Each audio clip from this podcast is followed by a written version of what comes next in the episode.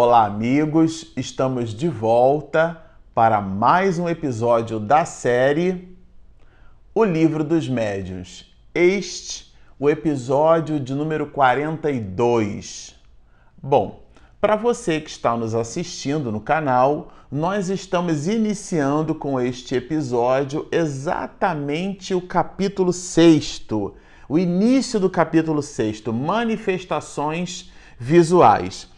Aqui Kardec colocou uma série de perguntas sobre aparições, a forma como os espíritos podem se mostrar visíveis às nossas percepções e todo o conjunto de perguntas e respostas que giram em torno dessas mesmas visualizações. Então, é, ele já vai nos dizer logo no início da abordagem, antes mesmo de introduzir as perguntas, que esses processos de visualização, de materialização de espíritos com vistas às suas visualizações, esse tipo de fenômeno não é um fenômeno é, sobrenatural ou tão mais sobrenatural quanto os outros fenômenos, como os fenômenos da, é, da tangibilidade, os fenômenos da psicografia, que a gente chama aqui de, de médium escrevente, né?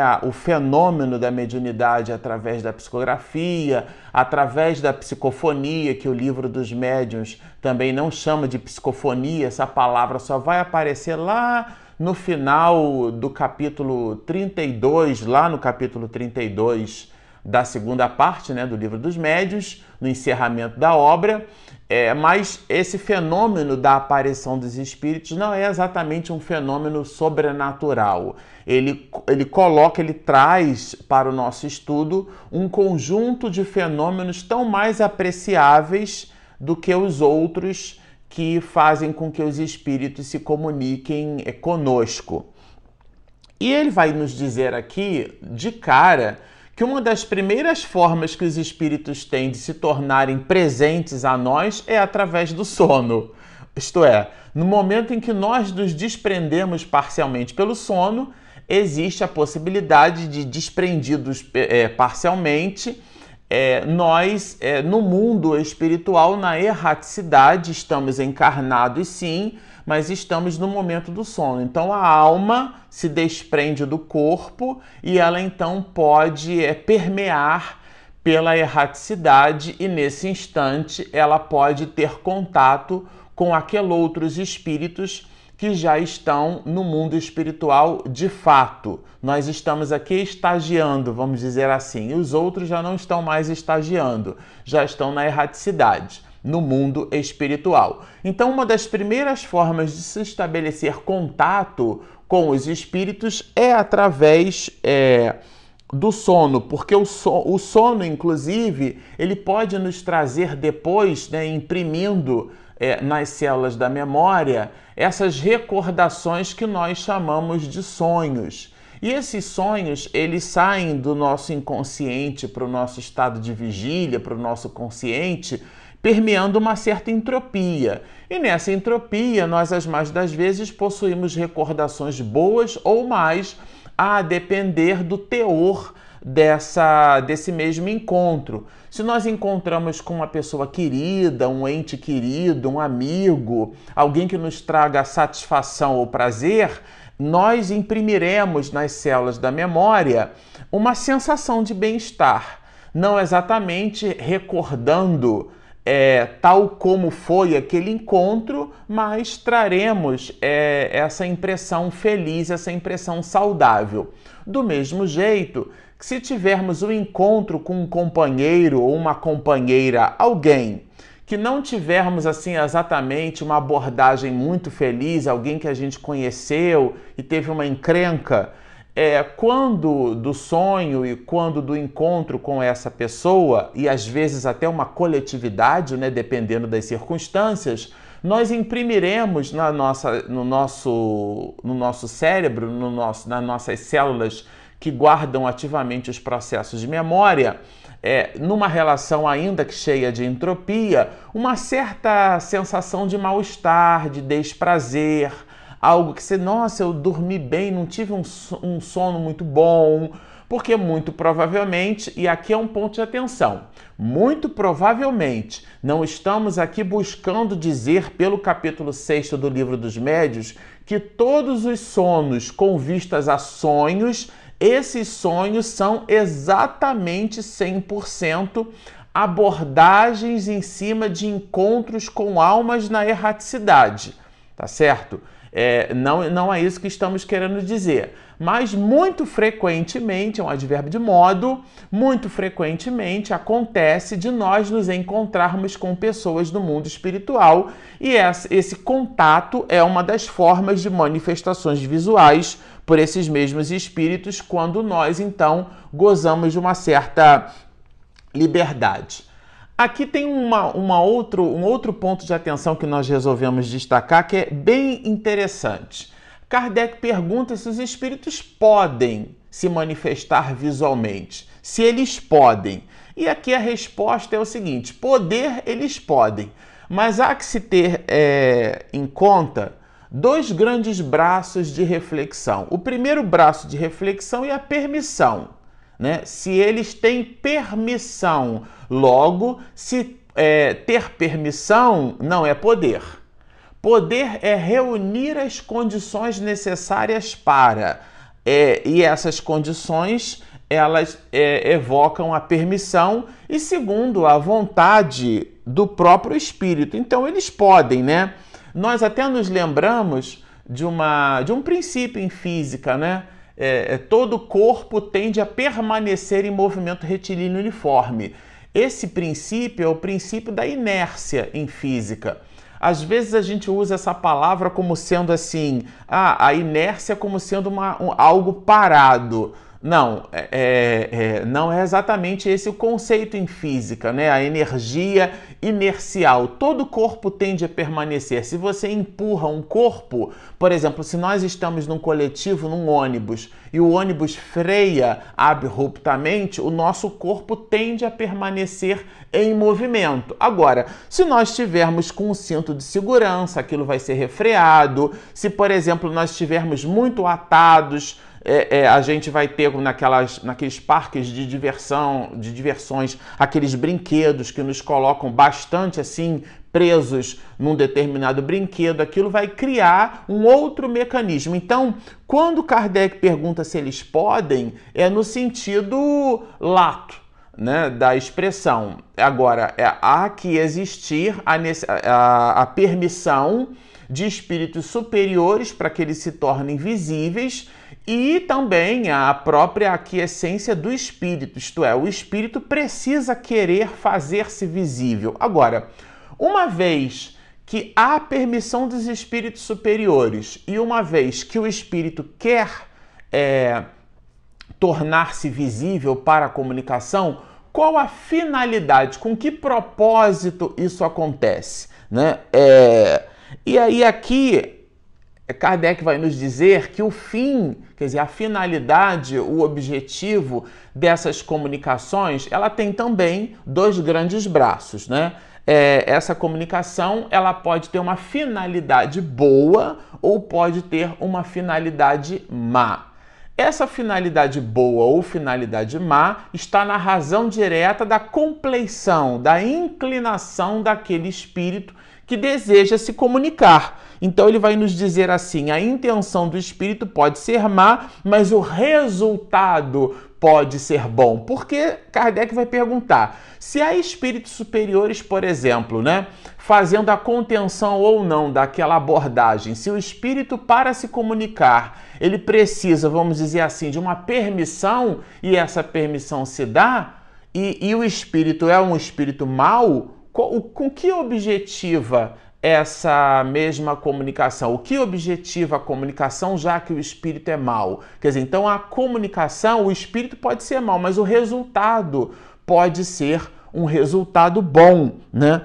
E uma das primeiras abordagens para essa maldade seria o ato, por exemplo, do espírito querer nos amedrontar, nós é, trabalhávamos no, estudávamos nos episódios anteriores a possibilidade que os espíritos é, é, possuem de encontrar em nós, em alguns, muitos de nós, médiums de efeitos físicos, né, aqueles que se manifestam como médiums de efeitos físicos, eu não possuo essa característica de mediunidade, mas aquele que a possui, ele doa uma substância que a gente comumente chama de ectoplasma. Aqui ele vai falar de fluido elétrico animalizado, desse fluido vital que se desprende Combinado com o fluido cósmico universal, o espírito percebe isso e ele se tangibiliza, ele provoca aparições, ele provoca deslocamento de móveis. Então, com que objetivo isso tem?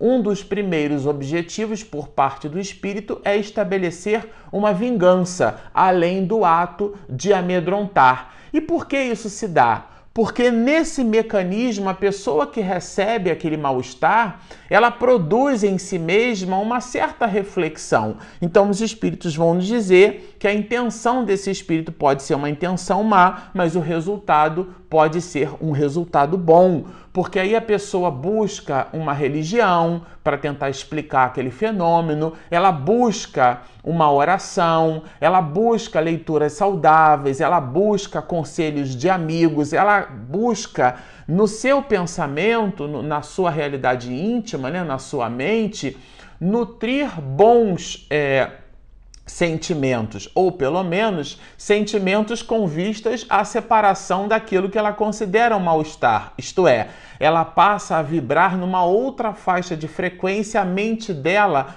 passa a ficar funcionando com um outro mote, com uma outra linha de, de de pensamento, né? A mente dela está num outro nível, num outro tipo de percepção. Para ficar fácil de entender, vamos supor que alguém tenha uma monoideia da sovina. A pessoa que diz que é sovina, ela nunca diz que é sovina, né? Ela diz que é econômica. E tudo na vida dela diz, gira em torno da economia da sua capacidade de gastar o mínimo possível, né? E uma outra, por exemplo, que é a perdulária, a gastadora. Então são dois extremos. Se há nesse caso uma aparição, aqueles espíritos que possuem essas características, né, o sovina e o perdulário, vão naquele momento ocupar-se de mitigar essas suas características em função desse algo novo que se apresenta, que é a aparição de um espírito, sobretudo quando essas mesmas pessoas não acreditam na imortalidade da alma. Então aparece um espírito, às vezes a sua avó, a sua mãe, alguém que já faleceu, que já desencarnou, e conversa inclusive com eles, né? Muito embora aqui no conjunto de perguntas e respostas, Kardec vai nos fazer perceber que essa conversa não necessariamente se dá através de sons articulados. Ela também pode acontecer através do pensamento. Mas vamos continuar aqui com as abordagens. É um material muito rico que Kardec nos apresenta, né? Então, portanto, nós temos a ideia, né, a visão de que os espíritos podem aparecer para consolar e também podem aparecer para amedrontar. Para consolar ou para nos in, influir, né, nos influenciar, nos transmitir coisas boas são espíritos bons. Para nos amedrontar e para vingar-se, por exemplo, pondo medo, pondo pavor, pondo pânico, são espíritos maus. Existem essas duas abordagens. É... Então, e Kardec, na, justamente na questão de número 7, ele vai falar se haveria algum inconveniente né, para os homens, se essa possibilidade de ver os espíritos fosse permanente. Isto é, porque a visão ela se dá é, de quando em vez, ela não acontece de maneira permanente. É, há algumas exceções, como a gente nota lendo alguma, alguma referência à biografia de Chico, por exemplo, né, para citar Chico Xavier, que possuía uma espécie de vidência permanente. Ele via os espíritos toda hora. Divaldo também comenta alguma coisa nesse sentido. É, isso é, poderia em nós, pessoas comuns, não preparadas para esse mistério, é, poderia causar uma. Ele chama aqui de inconveniente, mas eu vou dizer para vocês que isso é uma perturbação de sem tamanho porque é, é, a aparição de espíritos de quando em vez já pode proporcionar uma certa perturbação. Imaginemos nós é, isso acontecendo de maneira constante. Há relatos, inclusive, que Chico já não sabia mais, por exemplo, né, para citar Chico, se o espírito era encarnado ou se era desencarnado. Então ele virava-se para o companheiro ao lado que era encarnado e perguntava: Você está vendo aquela senhora ali que está aqui do meu lado? Né? Porque ele não tinha mais certeza se se tratava de um espírito encarnado ou desencarnado. Tamanha a facilidade com que Chico Xavier percebia os espíritos no mundo espiritual. E Kardec vai perguntar justamente desse inconveniente. E os espíritos vão nos dizer, dentre outras coisas, que essa visão constante ela iria, eh, no mínimo, nos perturbar, ia causar uma certa perturbação ao ponto de comprometer os processos da nossa existência terrena. Isso é importante que se diga, né? E, e depois Kardec faz aqui uma observação que eu considero assim brilhante. Ele vai nos dizer é, que nós também não vemos ah, os micro-organismos que estão cercando o ar. Ele vai dizer assim: é, haveria tantos inconvenientes em vermos constantemente os espíritos, como em, ver, em vermos, né? Como em vermos o ar que nos cerca ou as miríades de animais microscópicos que pululam à nossa volta.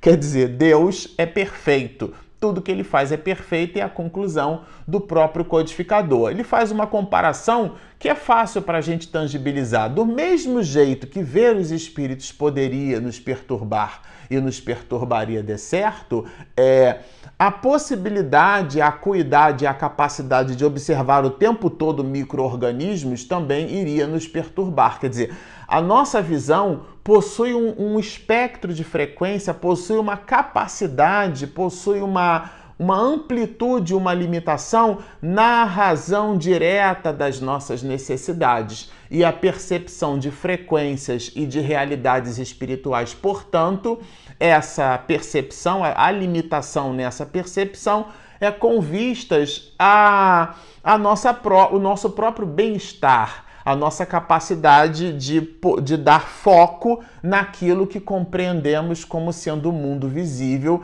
aquilo que efetivamente sensibiliza os nossos cinco sentidos. O que já nos causa uma encrenca muito grande, né? Alguém que vê um espírito, esses processos eles se dão de quando em vez.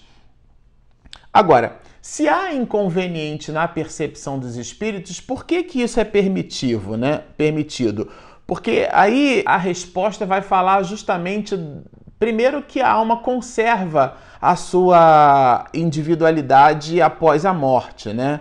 E por esse motivo, a visão constante poderia nos dar esse inconveniente que comentamos, mas ao mesmo tempo, a aparição traz para nós uma ideia da imortalidade da alma.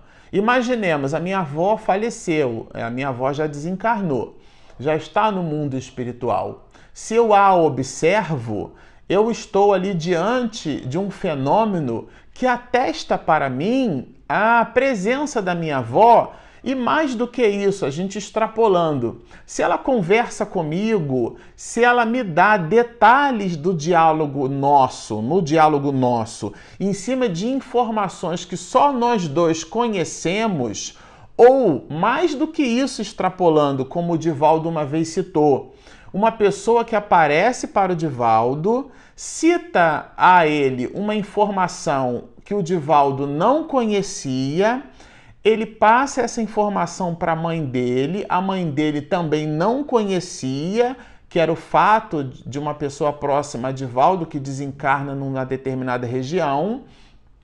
É, e ele promove uma pesquisa em cima desse fato e depois descobre que aquilo que ninguém conhecia e que o espírito trouxe em caráter de novidade era de fato verdadeiro. Quer dizer, ele não tirou essa informação do psiquismo do próprio Divaldo. Então vocês notem que há aqui uma riqueza muito grande no que diz respeito aos fenômenos de aparição. Mas vamos continuar porque esse material aqui, esse capítulo 6, e a gente está só no item 6, hein? Inclusive, eu preciso dizer a vocês que a gente vai dividir esse item 6 em dois é, episódios, porque ele é um item muito grande, é muito cheio, são 30 perguntas e respostas, né? Então, realmente tem muito conteúdo aqui, a gente não queria passar correndo, né? Como alguém que viaja a cento e poucos quilômetros por hora e esquece de apreciar a paisagem. Então, Kardec vai nos falar aqui na resposta, né?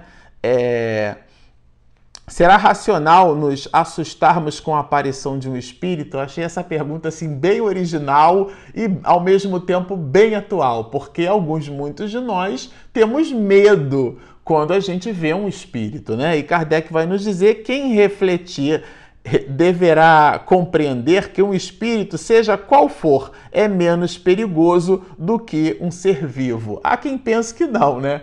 A, pessoa tem um medo de espírito, de jeito nenhum espírito aparecer na minha frente, de jeito nenhum, eu tenho medo. E de verdade a gente tem medo daquilo que a gente desconhece. Entender a fenomenologia, entender o propósito, entender o motivo por sobre o qual isso se dá, é mitigar esse mesmo erro e vai ainda nos colocar o codificador. Ele não é perigoso pelo fato de ser espírito. Isso aqui eu achei muito importante e eu vou repetir. Ele não é perigoso pelo fato de ser espírito, e sim pela influência que pode exercer sobre o pensamento do homem, desviando-o do bem e impelindo ao mal. Então, se você está observando um espírito, não fique preocupado pelo fenômeno da visualização. Busque entender que espírito é esse. Inclusive, Kardec estimula a entrevista. Ô oh, meu amigo, seja bem-vindo, que desejo do nosso concurso, que posso ser útil, dialogar com o espírito, porque de fato há um ser pensante vivo. Não a morte, só a vida. Ele não está com o avatar, que é um corpo de carne, mas é uma realidade pulsante e pensante. E aqui ele traz como nota o codificador para nossa reflexão algo que eu achei assim muito singular, muito interessante de uma senhora que observa um espírito e pela riqueza do ensinamento que Kardec nos dá, eu vou me permitir ler na íntegra essa observação. É um parágrafozinho muito curto. Uma senhora do nosso conhecimento teve certa noite em seu quarto uma aparição tão bem caracterizada que julgou estar na presença de alguém. Quer dizer, o espírito realmente se manifestou é, de uma forma não vaporosa, vamos dizer assim. Sua primeira sensação foi de terror. Meu Deus, tem alguém no meu quarto, por exemplo, né? Certificando-se de que ali não havia ninguém, disse: Ah, parece que é apenas um espírito posso dormir tranquila. então a mulher realmente representa esse conjunto de pessoas que de verdade não tem nenhum medo de aparição, não tem nenhum medo de espírito, né? Inclusive aqui nos desdobramentos Kardec dá a ideia, né, justamente da possibilidade de conversar com os espíritos e o espírito que responde diz assim perfeitamente.